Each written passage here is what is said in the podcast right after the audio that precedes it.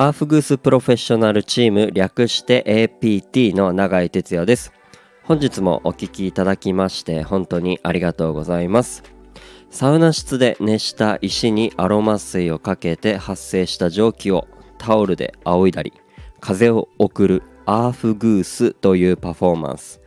日本では熱波師と呼ばれておりますがそんな仕事をしております。この配信では、えー、サウナアーフグースの話を自由気ままにおしゃべりしていきながらやっていこうと思っておりますので、えー、もしよかったらお付き合いいただけたら嬉しいです。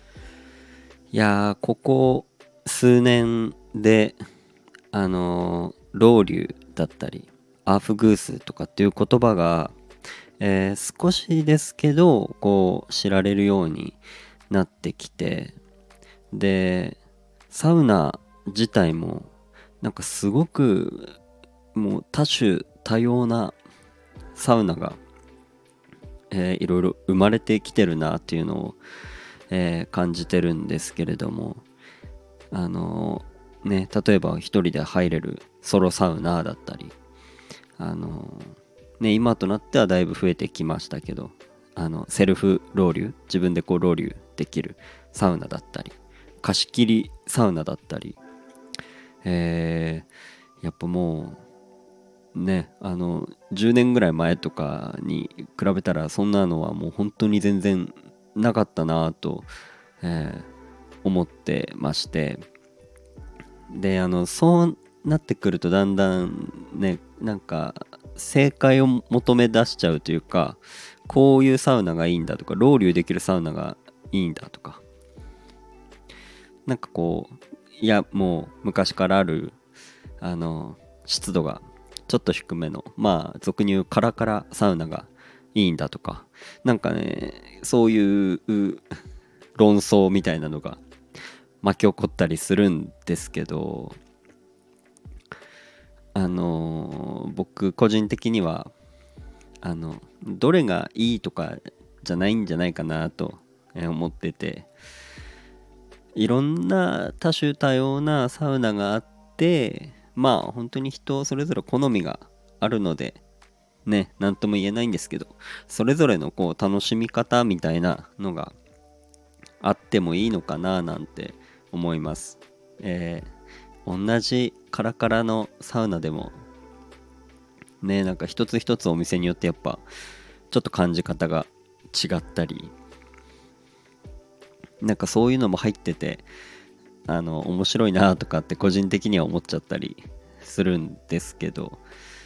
あのねそのロウリュできて湿度がちゃんと保たれてるサウナがいいんだとか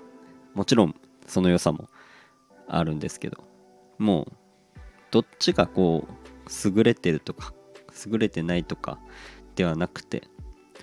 あのいろんな多種多様な楽しみ方があってなんかそれをこう尊重されるようなこうサウナ界であってほしいななんて思うんですけど。ね、えー、僕なんかは、えー、普段やっぱ働いてるところは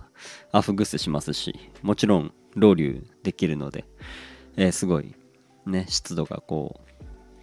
あるサウナ室。なんですけど。それもねやっぱ汗出るしすごいいいなーなんて思ったりするんですけどね。あの、昔ながらの銭湯とか行ったりするとあのカラカラと呼ばれるようなサウナだったりするんですけど。それもそれで僕は好きであのそういうのにたまに入りたい時も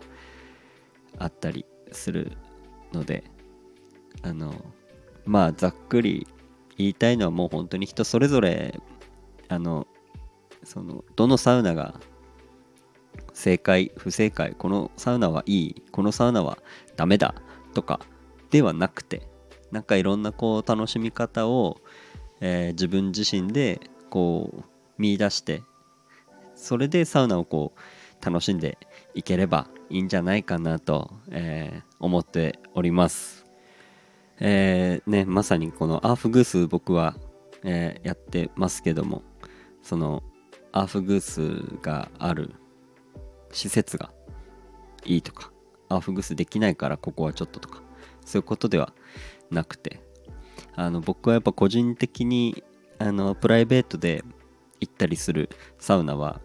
あのアーフグースやってない施設とかもやっぱ全然ありますしもちろん銭湯とかはねアフグスってほとんどやってるとこなんかないですから。それはそれでねないのが合ってるサウナ。ない方がいいなっていうサウナもあの個人的にもちろんあります。アフグスやってる身としてこういうのもあれなんですけど。なんで本当に人それぞれ好きなサウナがあると思いますしアフグス受けたい日もあればあのアーフグースのない時間に静かに入りたい。アーフグースのないところに行ってサウナに入りたい。そんな日もありますし自分のこう気分だったりあの体調とかなんかそういうのに合わせて、えー、サウナをこう楽しんでいければいいんじゃないですかね。と、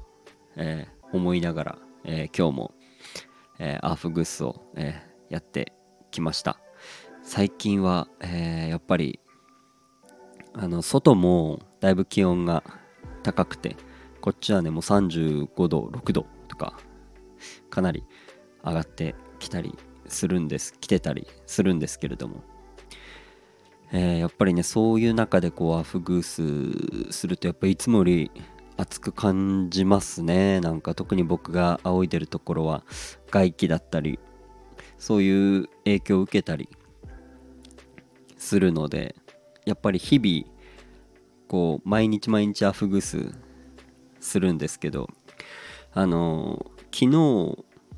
と同じアフグースを今日やってもあのやっぱり温度だったり感じ方だったりっていうのはあのやっぱり全然違うなと思います、えー、それはやっぱ外の気温も影響してるプラスその日のお客さんの